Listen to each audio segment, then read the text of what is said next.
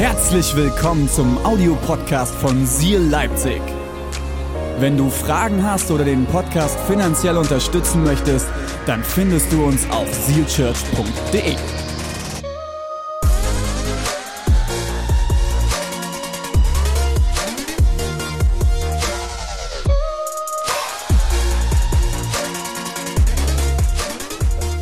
Heute habe ich das Ganze überschrieben mit Vertraust du Gott auch ohne Ziel? Vertraust du Gott auch ohne Ziel? Wir lesen, wie letzte Woche auch schon aus dem Hebräer 11. Wir finden dort die Sammlung der großen Glaubenshelden. Wir haben letzte Woche haben wir uns äh, Noah angeschaut. Heute finden wir im Hebräer 11 in den Versen 8 bis 12 eine kurze Abriss der Geschichte Abrahams. Ebenso glaubte Abraham fest an Gott und hörte auf ihn. Als Gott ihm befahl, in ein Land zu ziehen, das ihm erst viel später gehören sollte, verließ er seine Heimat. Dabei wusste er überhaupt nicht, wohin er kommen würde. Er vertraute Gott, das gab ihm die Kraft, als Fremder in dem Land zu leben, das Gott ihm versprochen hatte. Wie Isaak und Jakob, denen Gott dieselbe Zusage gab, wohnte er in Zelten. Denn Abraham wartete auf die Stadt, die wirklich auf festem Fundament steht und deren Gründer und Erbauer Gott selbst ist. Und Sarah, Abrahams Frau, die eigentlich unfruchtbar war, glaubte unerschütterlich an Gottes Zusage, dass sie noch ein Kind bekommen würde. Sie wusste, dass Gott alle seine Zusagen einhält. Und tatsächlich wurde sie schwanger, obwohl sie dafür schon viel zu alt war. So erhielt Abraham, der eigentlich schon gar keine Kinder mehr bezeugen konnte, Nachkommen, so zahlreich wie der Sand am Meer und die Sterne am Himmel. Kurzer Abriss, Geschichte Abrahams. Abraham ist der große Glaubensvater, der Begründer der drei großen Weltreligionen, wie man es immer wieder zu hören bekommt. Abraham lebte mit seinen Familien in Zelten, wie wir vorhin gehört haben. Sie waren Nomaden und sind von Ort zu Ort gezogen, wo gerade äh, das richtige Gewächs gewachsen ist für seine große Viehherde. Abraham war sehr, sehr wahrscheinlich ein sehr reicher Mann. Er hatte große Viehherden, er hatte eine große Familie, die er zu versorgen hatte und sie lebten am Anfang im babylonischen Ur, mitten im heutigen Irak ist das, okay? Dort, wo heute der Irak ist, wenn du mal willst, kannst du dein Google Maps mal aufmachen, kannst mal gucken, wo, Irak, wo der Irak genau ist. Weil wir kennen das heute nur aus Kriegsgeschichten und von Flüchtlingserzählungen, aber die wenigsten Leute wissen wirklich, wo der Irak ist. Und äh, das Ganze war ungefähr mitten im Irak und es war ein sehr fruchtbares Land. Es ging ihnen dort gut. Äh, Abrahams Familie konnte wachsen, die Herden waren versorgt und in ihnen ging es gut. Äh, kurz darauf ist Abrahams Familie weitergezogen in den Norden nach Haran und dort hat Abraham eine Begegnung mit Gott. Und Abraham, äh, Gott sagt zu Abraham, zieh weiter ich werde dir zeigen, wo es hingeht. Du, ich sag dir jetzt noch nicht, wie das Land heißt, in welches Land du kommen wirst. Und du wirst auch nicht mehr Details von mir bekommen. Geh einfach los. Das Einzige, was ich dir verspreche, ihr werdet irgendwann ein Kind kriegen. Und du wirst der Vater eines großen Volkes werden. Was würdest du tun, wenn du so eine Ansage von Gott bekommst? Thomas, zieh morgen nach München. So, jetzt hat er aber den Vorteil, jetzt weiß er schon wohin. Da kann man sagen, ja, äh, nee oder jo. Aber was würdest du machen, wenn Gott dir einfach nur sagt, zieh Richtung Süden. Fahr mal los. Pack mal deine Family in deinen wunderschönen Turan und dann fahrt mal los. Gucken wir mal, wo er ankommt. Wohnung ist gekündigt, alles ist verkauft, ihr sitzt nur noch auf euren Koffern. Und los geht's, nach Süden. Und an jeder Auto Autobahnabfahrt, und Gott, wie geht's weiter? Ah, weiterfahren. Gut, weiter nach Süden. Oh, wir kommen nach Bayern. Sollen wir da wirklich hin? Gott, meinst du das ernst? Ja, ich weiß, da gibt's Bier, aber oh, hast du mal gehört, wie die reden? Äh, und, dann, und, und so geht's so weiter, ne? Und äh, ich weiß nicht, ob ich das machen würde. Aber Abraham packte Sack und Pack zusammen. Seine ganze Familie, Zelte wurden eingerollt, die Herden wurden zusammengetrieben und nicht mit einem wunderschönen VW Turan, sondern mit des Schusters Rappen auf äh, den wundervollen Palästina-Rennsandalen wurde losgegangen. Sie gingen und sie gingen und sie gingen, ohne zu wissen, wohin, wie lange, was passieren wird. Mein erster Punkt heute ist, manchmal wissen wir nicht, wo es hingeht, oder? Manchmal wissen wir nicht, wo es im Leben hingeht, wie es weitergeht. Manchmal bekommt man von Gott einen Auftrag und man weiß nicht, wohin. Hebräer 11, 8 haben wir vorhin gelesen. Ebenso, Achtung, glaubte Abraham fest an Gott und hörte auf ihn. Als Gott ihm befahl, also Gott hat nicht gesagt, Abraham, könntest du, wenn du wolltest, vielleicht mal irgendwann Richtung gehen. Nein, er befahl ihm, Abraham, packe alles zusammen. Trommel die Familie, eure Hirten, eure Diener, eure Sklaven, eure, euer Vieh, alles zusammen, roll die Zelte ein und los geht's. Aber Gott, hey, hier ist fruchtbares Land, uns geht super als Familie, wir haben alles, was wir brauchen. Nein, ich habe was Besseres für euch bereit. Er befahl es ihm, in ein Land zu ziehen, das ihm erst viel später gehören sollte. Verließ er seine Heimat. Er ist losgegangen. Gott ruft uns manchmal raus. Er ruft uns, was zu tun, ohne uns zu sagen, wo es genau hingeht. Wisst ihr, wo wir das erlebt haben? Deborah und ich? Als wir nach Leipzig gezogen sind. Ähm, es gibt mittlerweile einige in der Church, die die Geschichte nicht mehr so gut kennen und ich werde sie ganz kurz zusammenfassen. Deborah und ich sind äh, ein Dreivierteljahr nach unserer Hochzeit, nachdem ich durch eine sehr, sehr schlimme Krise gegangen bin. Ich hatte einen Burnout als Jugendpastor in Frankfurt und wollte eigentlich nie wieder für Kirche arbeiten. Und es war wirklich hart und ich habe sehr gezweifelt. Und äh, das Problem war, dass Deborah und ich haben geheiratet, auch mit dem Ziel, zusammen für Gott zu arbeiten. Und Deborah hat immer noch als Kinder- und Jugendpastorin in einer anderen Kirche gearbeitet. Und es war sehr, sehr hart. Äh, sie kam abends nach Hause, wir waren frisch verheiratet und sie wollte erzählen, was sie erlebt hat bei sich in der Kirche. Und ich habe nur noch sagen können, hey, ich will es nicht hören, ich habe die Schnauze voll von Kirche. Christen können so, so unbarmherzig und so schlimm sein und ich will das nicht mehr. Ich will nicht mehr für Kirche und ich will auch nichts mehr von Kirche hören. So haben wir in unserer Ehe gestartet. Ein Dreivierteljahr später haben wir gesagt, okay, wir, wir, müssen, wir müssen was tun, wir müssen irgendwie raus und wir müssen irgendwie nochmal neu zusammenfinden, auch als Ehepaar. Und wir sind dann ähm, vor acht Jahren im Februar, also relativ, also jetzt ähnliche Zeit wie jetzt, sind wir nach Südafrika äh, gezogen für sieben Monate und haben dort äh, eine Auszeit gehabt, haben Zeit für uns gehabt, haben Zeit gehabt, uns andere Kirchen anzuschauen. Wir waren Teil von äh, Doxadeo, eine äh, Gemeinde mit 20.000 bis 25.000 Gottesdienstbesucher an zwölf Standorten in Pretoria. Wir waren Teil von der Gründung von Hillsong Pretoria, die dort einen Campus gegründet haben. Und es war extrem bereichernd. Und Gott hat uns geheilt. Wir hatten tolle Mentoren in dieser Zeit, die sich in uns investiert haben, wo Gott Tür nach Tür geöffnet hat. Und wir haben so langsam wieder Frieden gekriegt über Kirche. Und wir haben das erste Mal vor allem auch dort Kirche kennengelernt, die funktioniert, die Spaß macht, wo die Pastoren nicht alle am Ende sind, sondern wo wir Segnungen erlebt haben. Wir haben erlebt, wie Gott Menschen zu ihm, zu ihm gezogen hat. Also wie wirklich an einem Sonntag haben wir an einem Sonntag sind knapp 100 Leute zum Glauben gekommen. Und das war unglaublich. Ich habe Rotz und Wasser geheult, weil ich sowas noch nie erlebt habe. Und äh, es kam der Moment, wo ich gesagt habe, okay, Jesus, wie geht's weiter, wenn wir heimkommen? Es war ungefähr vier Monate, bevor wir wieder zurück mussten. Und ich habe ich hab einen totalen Frieden wieder gekriegt über Kirchengründung. Und Deborah auch. Und wir haben dann irgendwann gesagt, okay, dann halten wir Gott alles hin. Und wir hatten beide eine Begegnung mit Gott zum selben Zeitpunkt. Ich war Mountainbiken, äh, Deborah war, glaube ich, schwimmen im Pool. Und äh, wir kamen zurück, wir haben Haus gesittet von Freunden von uns.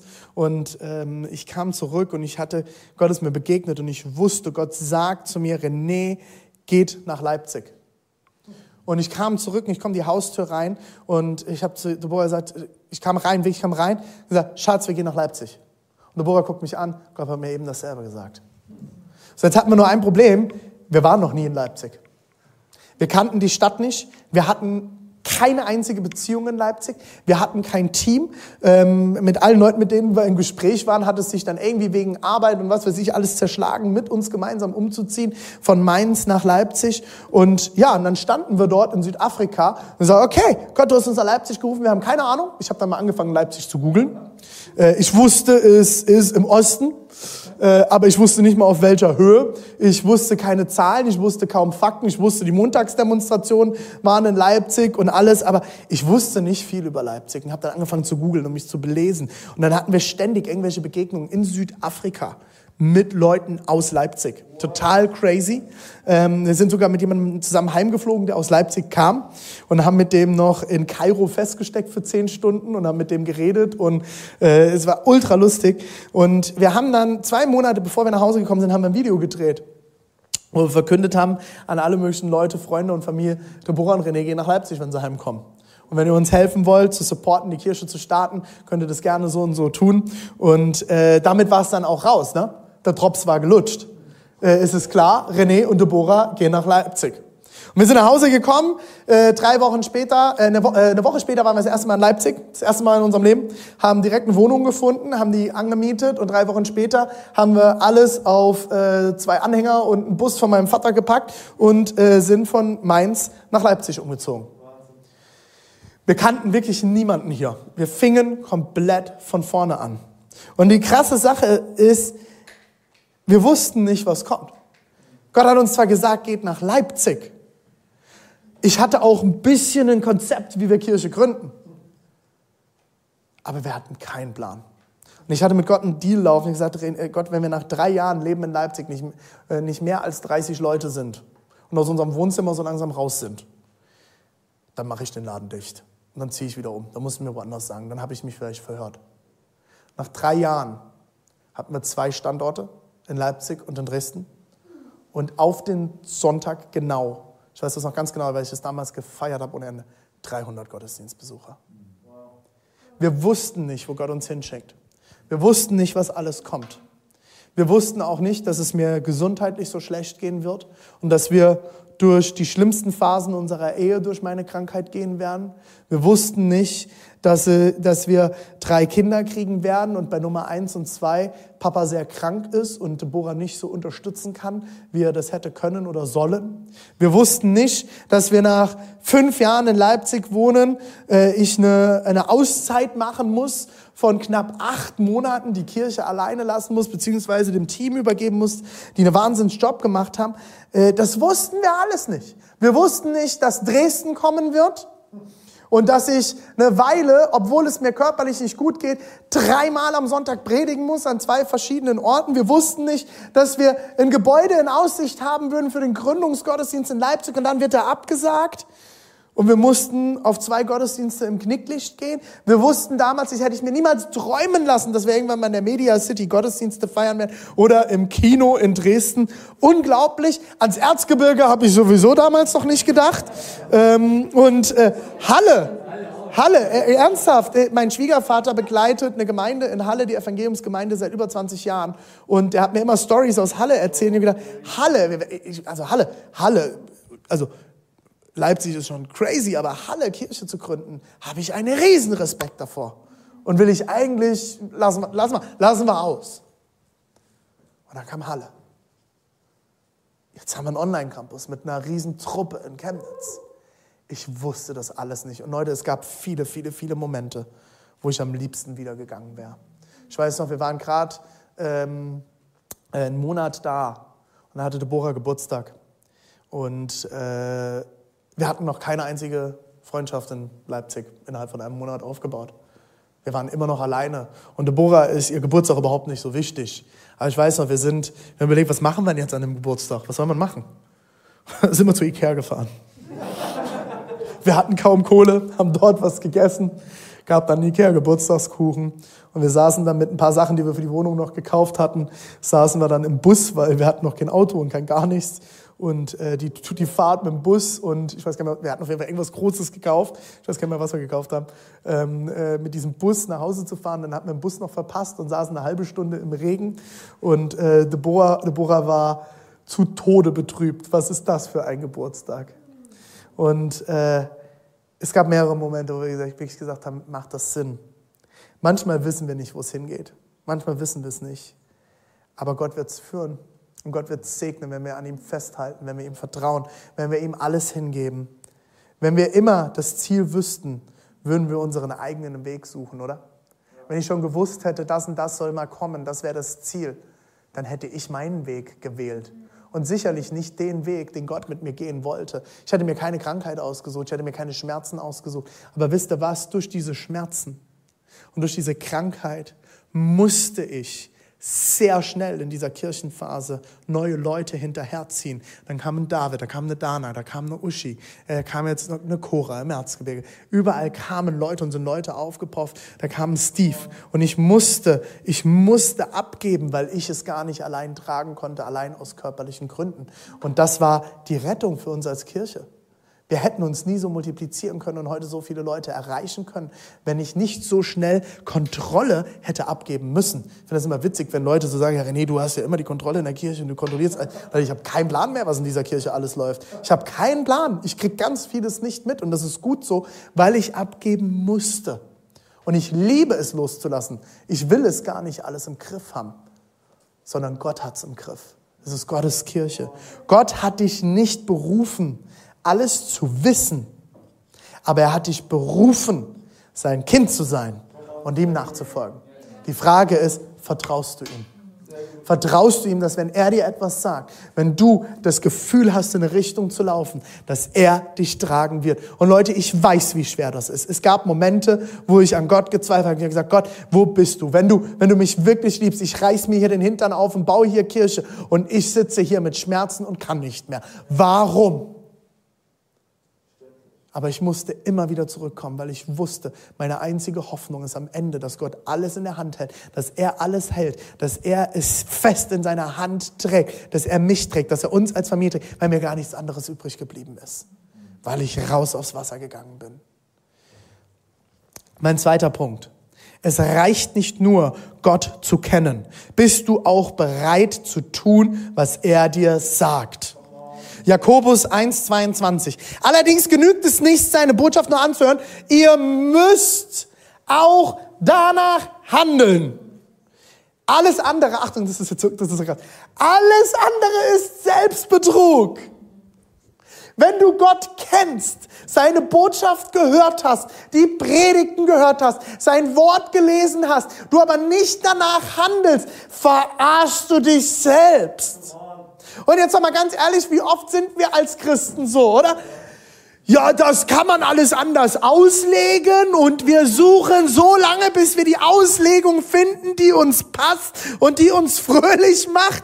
Aber am Ende müssen wir doch wieder da zurück, dahin zurückkommen, was Gott sagt. Das ist sein Wort. Und er steht zu seinem Wort. Und wenn wir nach seinem Wort leben und danach handeln, wird Segen fließen. Und alles andere ist Selbstbetrug. Da verarschst du dich selbst. Wenn Gott spricht, Trau dich ihm nachzufolgen. Es liegt ein Segen darauf, und das habe ich letzte Woche ausführlichst gepredigt. Es liegt Frieden und ein Segen auf dem Wort Gottes. Es liegt Frieden und ein Segen darauf, Gott nachzufolgen. Und da geht es nicht um ein wohliges und schönes Gefühl im Bauch, sondern da geht es um einen tiefen inneren Frieden, eine tiefe innere Ruhe, zu wissen, dass ich weiß, dass ich weiß, dass ich weiß, dass Gott mich liebt, dass er das Beste hat, dass er mich trägt. Und er legt Frieden und Segen drauf, wie du ihn bisher vielleicht noch nie erlebt hast. Jage dem Frieden nach, indem du tust, was Gott dir sagt, denn wo er ist, ist Frieden. Und wenn du letzte Woche nicht zugeschaut hast, hör dir die Predigt noch an. Du findest sie auf YouTube, auf Soundcloud, Apple Podcasts und Spotify. Okay? Es reicht nicht nur Gott zu kennen. Bist du auch bereit zu tun, was er dir sagt? Dritter Punkt. Der Weg ist manchmal schwer und lang. Vertraust du trotzdem? Vertraust du trotzdem? Liebe Instant Social Media Kultur um uns herum. Es funktioniert nicht alles in 30 Sekunden in der Mikrowelle. Es ist nicht alles eine Short Message auf WhatsApp, Telegram, Snapchat oder was auch immer. Und das Leben kannst du nicht zusammenfassen in 12 bis 15 Sekunden auf Instagram oder TikTok. Und wenn du großer Instagram-Fan bist, so wie ich, du viel auf TikTok unterwegs bist, wenn du auf Facebook bist, anderes Thema, da solltest du lieber aufhören, blöde Diskussionen zu führen. Die sind eh sinnlos. Wenn du auf, gerade auf Instagram und TikTok unterwegs bist, glaub mir, das Leben der anderen ist nicht so schön, wie es scheint. Ich habe Kontakt mit vielen Leuten und ich habe auch Kontakt zu einigen Leuten, die auf Social Media sehr, sehr, sehr, sehr viele Follower haben. Und wo alles immer perfekt aussieht, wo alles immer schön aussieht, wo der Ehemann immer perfekt drauf ist und immer alles genauso macht, wie die Frau sich das wünscht. Wo jede Wand perfekt gestrichen ist, jede Küche top aussieht und alles immer so toll ist. Ich folge einigen. Und ich kriege einiges mit. Und ich habe zu einigen Leuten auch Kontakt, wo ich weiß, dass sie im Hintergrund genauso kämpfen, dass ihre Ehe genauso manchmal herausfordernd ist, dass sie sich genauso streiten, dass der Ehemann genauso manchmal blöde Sachen sagt, dass die Ehefrau genauso manchmal falsch reagiert oder keine Lust hat. Das ist normal und das ist das Leben. Und liebe Instagram-Follower, okay? Wenn ihr solchen Leuten folgt und ihr euch ständig scheiße fühlt, wenn ihr diese, diese Kanäle folgt, löscht sie. Entfolgt macht mal eine Instagram-Entgiftung. Und jetzt, äh, es tut mir leid für alle Social Media Influencer, die uns jetzt gerade zuhören. Ich sage nicht, dass ihr einen falschen Job macht. Ich folge auch vielen von euch. Und ihr macht an vielen Stellen einen sehr wichtigen äh, äh, Job. Ihr ermutigt sehr, sehr viele Leute. Aber ich merke das auch. Ich bin vielen großen Leuten gefolgt, gerade äh, Pastoren. Und es sieht immer alles perfekt aus. Diese Gottesdienste sind immer besser als unsere. Diese Predigten sind immer besser als meine. Es sind immer mehr Leute, die berührt werden. Es kommen immer mehr Leute zum Glauben. Und ich musste irgendwann sagen, okay, gerade ermutigt es mich nicht mehr, sondern es frustriert mich. Und ich musste einfach mal entfolgen. Ich verspreche dir, die Wege von diesen Leuten sind ganz genauso lang. Und wenn wir damals Abraham und Sarah schon hätten folgen können, der hätte das wahrscheinlich auch alles super aussehen. Die sind mit ihrer Karawane, zieht weiter. Die ziehen da durchs Land und fahren mit ihrer Karawane und dann schlagen sie an der nächsten Oase, schlagen sie wieder ihre Zelte auf und Abraham und Sarah klonken ihre Kokosnüsse zusammen und baden in der Oase. Dass rundherum nur Wüste ist und dass sie vielleicht fünf Tage lang durch die Wüste gelaufen sind und ihnen die Füße wehtun, ihnen alles schon wundgescheuert ist vom Laufen und sie eigentlich keinen Bock mehr haben. Und Abraham und Sarah geraten aneinander, weil Abraham wieder irgendeine andere Magd, weil der hatte mehrere Frauen, irgendeine andere Magd lieber wollte. Und Abraham und Sarah streiten sich, ja, warum warst du gestern wieder? Und ba, ba, ba. Und vielleicht hat Abraham an einem Abend auch mal einen Schluck zu viel aus den Weinschläuchen genommen. Und ist, diese Sachen sind genauso da gewesen, aber was sie zeigen würden, für alle Öffentlichkeit wäre der Moment, wo sie mit den Kokosnüssen in der Oase liegen. Abraham, uns geht's gut. Oh ja, Sarah, komm, wir gehen ins Zelt. Oder? Hey, der Weg, den sie aber gegangen sind, der ging über Jahre. Die sind nämlich aus dem Irak zu Fuß mit hunderten Leuten, mit Schafen, mit Ziegen. Bist du mal mit Schafen gelaufen? Versuch mal mit den Viechern schnell zu gehen. Ich, wir haben Hirten bei uns im Dorf und wenn die die Felder gewechselt haben, das hat einen ganzen Tag gedauert für ungefähr zwei Kilometer. Mit der ganzen Herde einfach nur die zwei Kilometer zu bewältigen. Jetzt stell dir mal vor, du bist mit so einer kompletten Karawane unterwegs. Durch die Wüste vom Irak nach Israel. Die sind nämlich gelandet in Kanaan. Und das ist ein äh, Landstrich, der heute zum Teil zu Israel gehört und ein anderer Teil zu Palästina. Dann sind die zu Fuß hingegangen. Das waren zig Kilometer. Das war Jahre, die die unterwegs waren. Der Weg ist manchmal lang und schwer. Manchmal sagt uns Gott auch nicht, wohin es geht, sondern äh, und wie wir dorthin kommen, weil wir überfordert wären, damit wie hart der Weg sein kann und wie lang der Weg manchmal ist. Ich lese es nochmal vor, sorry, ich habe mich hier verhaspelt. Manchmal sagt uns Gott auch nicht, wo es hingeht, wie wir dorthin kommen, weil wir überfordert wären, damit wie hart der Weg sein kann und wie lang der Weg auch manchmal ist. Wenn ich vor acht Jahren gewusst hätte, dass ich, dass ich sechs Jahre lang mit Krankheit kämpfe, ich wäre nicht umgezogen. Wir hätten wahrscheinlich nicht mal die Kinder gekriegt. Aber Gott wusste es. Und Gott hat uns getragen. Gott hat uns durchgetragen. Viertens, auf dem Weg läuft nicht immer alles richtig. Vertraust du trotzdem? Wir haben, der letzte war, der Weg, er Weg, der Weg. Der Weg ist manchmal schwer und lang. Vertraust du trotzdem? Jetzt kommt noch einer oben drauf. Auf dem Weg läuft nicht immer alles richtig. Vertraust du trotzdem?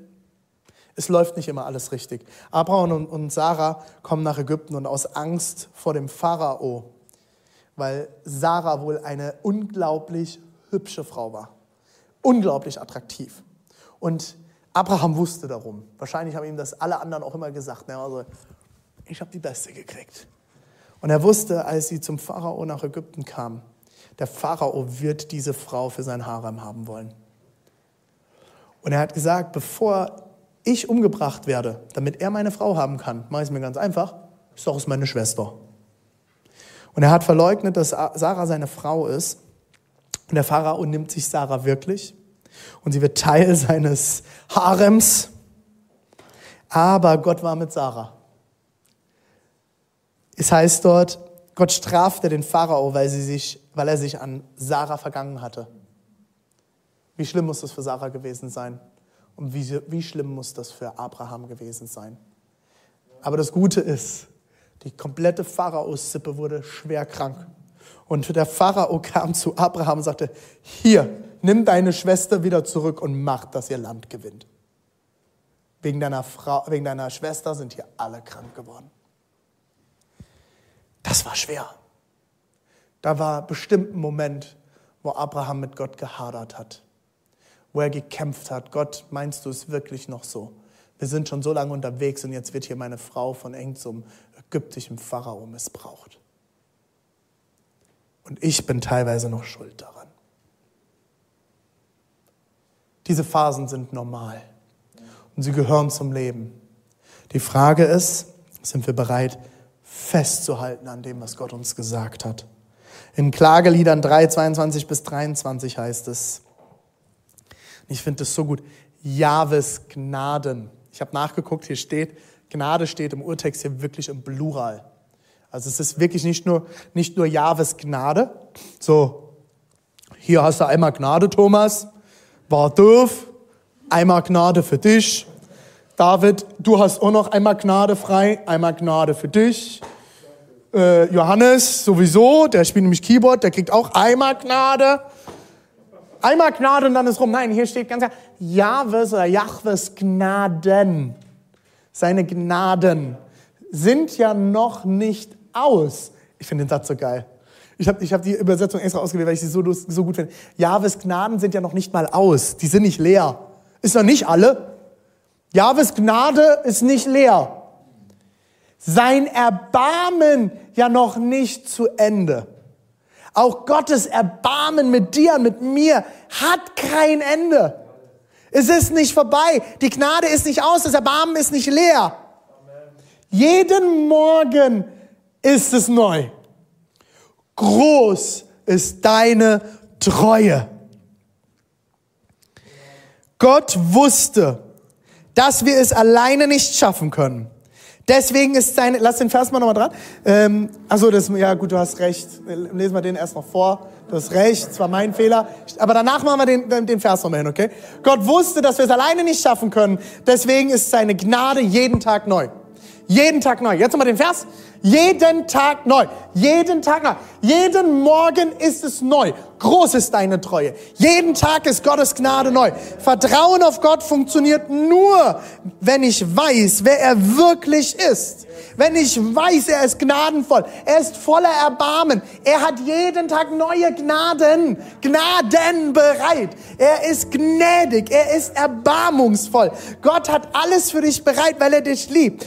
Gott hat das Beste für dich im Sinn. Er hat das Beste für dich im Sinn. Er will, dass es dir gut geht. Und wenn wir das wissen, wenn wir das wissen, dann kann ich ihm vertrauen, wenn es auch mal schwer wird, wenn es auch mal Probleme gibt, wenn es auch mal herausfordernd wird. Und dann darf ich, ja, du darfst zweifeln, ja, du darfst herausgefordert sein. Aber es muss der Punkt kommen und deswegen brauchen wir die richtigen Leute in unserem Leben, die uns auch daran erinnern, Gott ist immer noch gnädig. Gott hat immer noch das Beste bereit. Er liebt dich. Gott nutzt die Wege zum Ziel oft, um unseren Glauben und unser Vertrauen wachsen zu lassen. Vor allem, wenn ich nicht weiß, wo es hingeht. Auf diesen Wegen, Leute, durch diese letzten Jahre Kirchenbau, durch das Jahr 2020, das auch für uns Pastoren teilweise nicht leicht war, ist Glaube gewachsen. Ich kann euch sagen, wir haben viel das letzte Jahr erlebt. Wir gehen weiter. Gott hat mehr bereit. Gott will noch mehr mit Seal Church. Er will, dass diese Kirche wächst. Er will, dass Menschen hier zum Glauben kommen, dass Menschen Heilung finden, dass Menschen neue Hoffnung finden. Seal Church, neue Hoffnung. Gott hat das bereit. wir sind durchs letzte Jahr gekommen und wir sind sehr gut durchs letzte Jahr gekommen. Wir haben so viele Wunder erlebt und Gott wird noch so viel mehr mit dieser Kirche tun. Dieser Glaube ist so unerschütterlich in meinem Herzen geworden wie nie zuvor, weil wir es erlebt haben. Ich musste und wir mussten durch einige Herausforderungen dafür durch. Aber der Segen Gottes ist dafür umso größer. Und der Moment, ich wäre so gern dabei gewesen, wo Sarah und Abraham mit ihrer Karawane in Kanaan ankommen und sie sehen, wo Gott sie hingeführt hat. Wie muss dieses Gefühl gewesen sein, als Gott dann gesagt hat, jetzt seid ihr da, ihr seid angekommen. Und dann bekommen sie noch unverhofft einen Sohn. Wie krass muss das gewesen sein? Das war ein geiles Instagram-Foto. Stell dir vor, Abraham kommt an in Kanaan und steht vor den grünen, saftigen Wiesen am Jordan. Und er nimmt sein Handy Zwölf Sekunden Zeit. Hashtag wisst ihr, wo ich bin? Hashtag angekommen. Hashtag blessed. Hashtag Gott ist gut. Das Video, wo zwischendurch seine Frau geschändet wurde, das hat er wahrscheinlich nicht gepostet. Aber er postet am Ende blessed, weil er das Ziel erreicht hat weil er angekommen ist, wo Gott ihn haben wollte. In dem Moment, wo er in Kanaan steht, mit seinem Handy eine Runde macht, war egal. Da war egal, was vorher alles passiert ist, weil er wusste, er ist dort, wo Gott ihn haben möchte. Fünftens, halte inne und mach dir täglich bewusst, dass Gottes Blick auf dein Leben weiter reicht als dein eigener. Gott weiß mehr. Er schaut weiter. Gott kennt dich und alle deine Wege. Du darfst ihm von ganzem Herzen vertrauen. Psalm 139, 1 bis 3, einer meiner absoluten Lieblingspsalmen und ich zitiere immer wieder daraus, weil es so bewegend ist. Herr, Du hast mich erforscht. Du kennst mich ganz genau. Wenn ich mich setze oder aufstehe, du weißt es. Meine Absichten erkennst du schon im Voraus. Ob ich gehe oder liege, du siehst es. Achtung, das ist, ich, ich kann mir so vorstellen, es, es hat nicht Abraham geschrieben, ich weiß das. Aber das könnte von Abraham sein, dieser Satz jetzt. Mit all meinen Wegen bist du vertraut. Das schreibt er über dich. Geh nochmal eine Seite zurück, bitte. Du erforschst mich und du kennst mich ganz genau. Gott, du kennst mich, alles, wer ich bin. Du hast mich geschaffen. Du weißt, was gut ist für mich. Du weißt, was ich aushalten kann. Und glaub mir, wir können manchmal mehr aushalten, von dem wir selber ausgehen, dass wir es aushalten können. Meine Absichten erkennst du schon im Voraus. Du kennst mein Herz. mit all meinen Wegen bist du vertraut. Du kennst alles. Gott kennt dich und all deine Wege. Du darfst ihm von ganzem Herzen vertrauen. Er weiß, was kommen wird. Er weiß, was du in den Momenten brauchst. Bist du bereit, Gott zu folgen, ihm zu hören, ihm zuzuhören, zu tun, was er dir sagt? Und mein letzter Punkt. Punkt 6. Achtung, schnall dich an. Vertrauen auf Gott gibt Kraft, das Ziel zu erreichen. Durch zu glauben, durch zu halten, durch zu beten, durch zu tragen und getragen zu werden, weil wir Gott vertrauen. Im Hebräer 11, 9, Vers, äh, Hebräer 11, 9a. Das ist aus dem Text, den wir ganz am Anfang gelesen haben. Der endet am Schluss mit Abraham, er vertraute Gott. Das gab ihm die Kraft.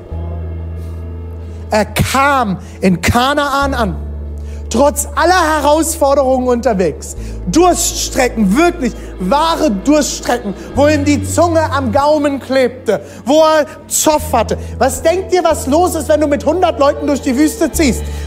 Da ist ständig Zoff. Äh, ich krieg ja schon mit, äh, mit drei Kindern manchmal zu Hause im äh, Corona-Lockdown die Krise.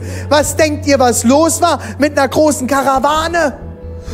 Hey, Papa Abraham, der hat wieder, der hat zu viel gegessen, ich habe gar nichts gekriegt. Unsere Kanister, unsere Schläuche sind schon, hey, der hat noch viel mehr Wein wie wir.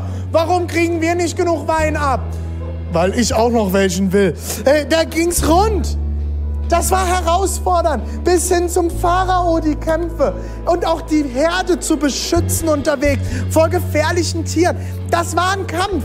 Wir sind jahrelang unterwegs. Und wie oft wird Abraham auf den Knien gesagt, gelegen und gesagt, Gott, wie lange noch? Wie lange muss ich das noch aushalten? Wann sind wir denn endlich da, wo du uns haben willst? Und jetzt noch ein Geheimnis. Abraham war über 100 Jahre alt zu dem Zeitpunkt. Und er kniet vor Gott und sagt, Gott, ich kann nicht mehr, mir tun meine Füße, meine Knochen, meine Knie, alles tut mir weh. Und jetzt nimmt mir dieser Pharao noch meine Frau.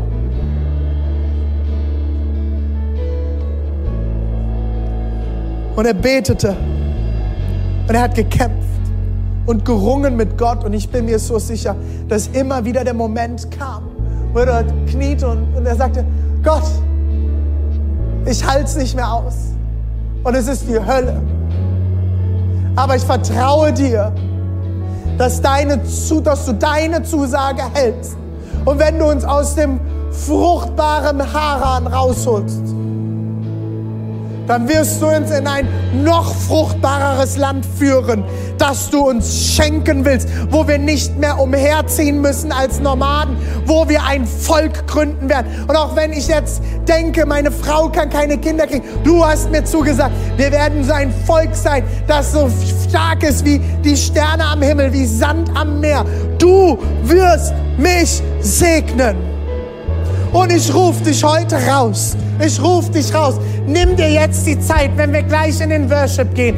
Fang an, das auszurufen. Wenn du herausgefordert bist, wenn Corona dir dermaßen auf den Sack geht, wenn deine Familie herausfordernd ist, wenn es in deinem Job herausfordernd ist, wenn dein Krankenreport, dein ärztlicher Report sagt, du wirst niemals geheilt werden, du bist krank, du wirst das nicht schaffen, dann geh raus und sag, Gott, ich vertraue dir. Du hast das Beste bereit. Du hast besseres Land für mich bereit. Ich werde Land einnehmen, weil du mich liebst. Du wirst meine Ehe segnen, weil du mich liebst. Was soll ich tun? In welche Richtung soll ich laufen? Gott, ich folge dir nach. Ich vertraue dir. Ich vertraue dir, weil du bist gut. Du liebst mich. Du hast etwas Gutes für mich bereit und ich empfange deine Segnungen.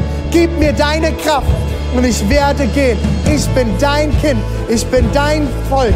Ich gehöre zu dir und du bist mein Gott. Amen. Lass uns gemeinsam singen.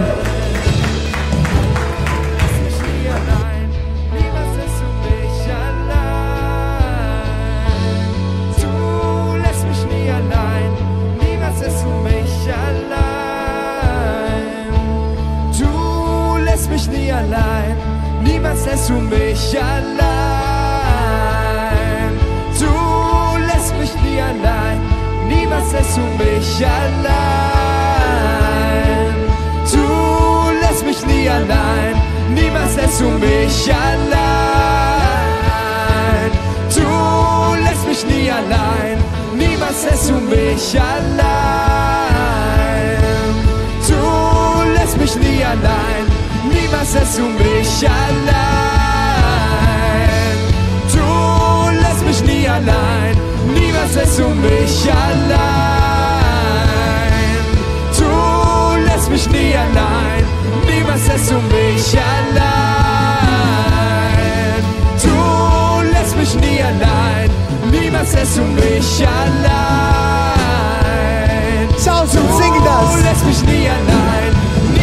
Niemals lässt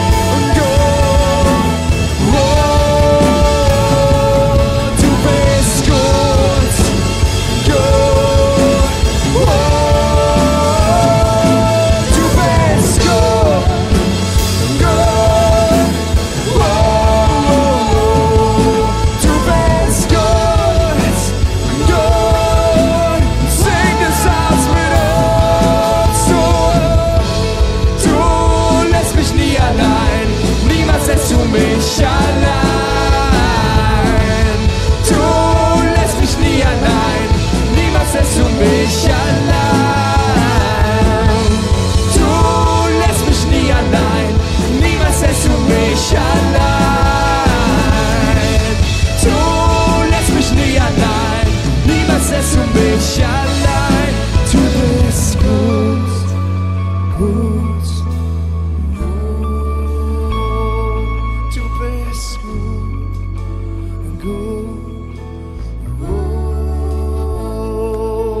bist gut, Vater. Du bist gut. Du bist gut. Du hältst alles in der Hand. Du lässt uns niemals, nie allein. Wir vertrauen dir, Gott. Herr, ich weiß nicht, wo du auf deiner Reise mit Gott gerade stehst. Wir haben ein Motto in unserer Kirche, das für alle Zeit steht. Neue Hoffnung. Und mein Glaube und mein Wunsch für dich heute ist, dass du neue Hoffnung findest, neue Hoffnung erlebst, egal in welchem deiner Lebensbereiche. Und vielleicht stehst du mit Gott noch komplett, wirklich komplett am Anfang. Du hast Gott vielleicht noch gar nicht persönlich kennengelernt. Du hast Jesus noch nie in dein Leben eingeladen. Hast gesagt, du bist mein Gott, ich will dir nachfolgen. Vielleicht hast du das sogar mal vor einer ganzen Weile gemacht, aber du bist vor ihm weggelaufen. Du hast ihm den Rücken wieder gedreht. Ich lade dich heute ein, vor Gott zu kommen, zu bekennen, dass du es nicht alleine schaffst, dass du es nicht hinbekommst. Du kannst es nicht alleine. Du wirst immer Dinge tun, die nicht gut sind für dich, deine Umwelt. Du liebst nicht immer, aber du bist berufen zu lieben. Du bist berufen zu lieben, aber du schaffst es nie. Und du bist getrennt von Gott. Und du sagst heute, ich will zurückkommen. Ich will zurückkommen zu diesem Gott. Ich will ihm nachfolgen. Dann will ich jetzt mit dir beten. Dann will ich jetzt mit dir ein Gebet sprechen. Und ich lade dich ein, dort wo du jetzt bist, wenn du sagst, ich will diesen Gott das erste Mal in meinem Leben einladen. Oder ich will zurückkommen zu dem Vater, weil ich weggelaufen bin. Dann leg jetzt deine Hand, egal wo du bist, auf dein Herz. Und wir beten jetzt als ganze Kirche, egal wo du bist, beten wir jetzt mit den Leuten, die diesen Schritt heute gehen. Und ich lade dich ein, wirklich laut mir nachzubeten. Ich bete immer einen Satz vor und du kannst nachbeten und Gott in dein Leben einladen. Wir beten jetzt. Jesus, ich stehe hier und ich leg dir alles hin. Ich gebe dir mein Leben. Ich schaff's nicht alleine. Ich brauche dich. Komm in mein Leben. Heiliger Geist, erfülle mich mit deiner Kraft, mit deiner Nähe, mit deiner Liebe, mit deiner Vergebung. Ich will dir nachfolgen bis an mein Lebensende. Amen. Hey, so gut. Wenn du dieses Gebet jetzt mitgebetet hast, du siehst jetzt einen Link eingeblendet, äh, den kannst du den QR-Code scannen oder den Link bei dir im Handy in den Browser eingeben und dann kommt ein Kontaktformular. Und das darfst du gerne ausfüllen. Und wenn du das ausfüllst, so wie ich es am Anfang von der Predigt erzählt habe, wie Ramona, als ich Bibeln von uns, äh, Bibeln von uns zugeschickt bekommen hat, würden wir dir gerne eine Bibel nach Hause schicken. Wir würden dich gerne segnen und dass du Gott kennenlernen kannst. Wir würden gerne mit dir in Kontakt kommen, mit dir reden, wie wir dir helfen können, eine Kirche zu finden. Entweder dort, wo du bist oder bei uns Online-Campus oder vielleicht in irgendeiner anderen Kirche. Äh, sei gesegnet, lass uns gemeinsam nochmal singen.